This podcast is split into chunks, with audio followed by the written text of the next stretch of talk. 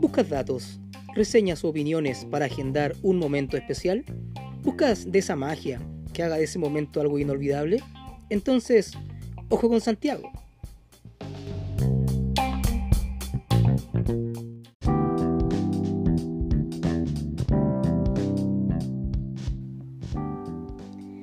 Estamos en un lugar cuyo nombre ha cambiado con el paso del tiempo. Primero fue Avenida Central, luego Avenida 12 de Febrero, después Avenida Bulnes. Finalmente lleva el nombre de Manuel Bulnes, presidente de Chile, entre 1841 y 1851. Un lugar lleno de magia, tanto así que el arquitecto austriaco Karl Brunner, en 1934, en su segunda visita a Chile, propuso en el contexto de la creación del eje cívico de Santiago que la avenida pasara a ser peatonal.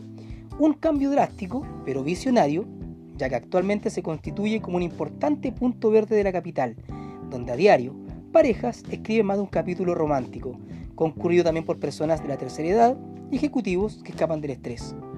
Diversos locales gastronómicos hacen de este punto de Santiago un imperdible para turistas enamorados y amantes de la historia, ya que dicho paseo alberga la cripta de Bernardo Higgins, con el monumento fúnebre al padre de la patria.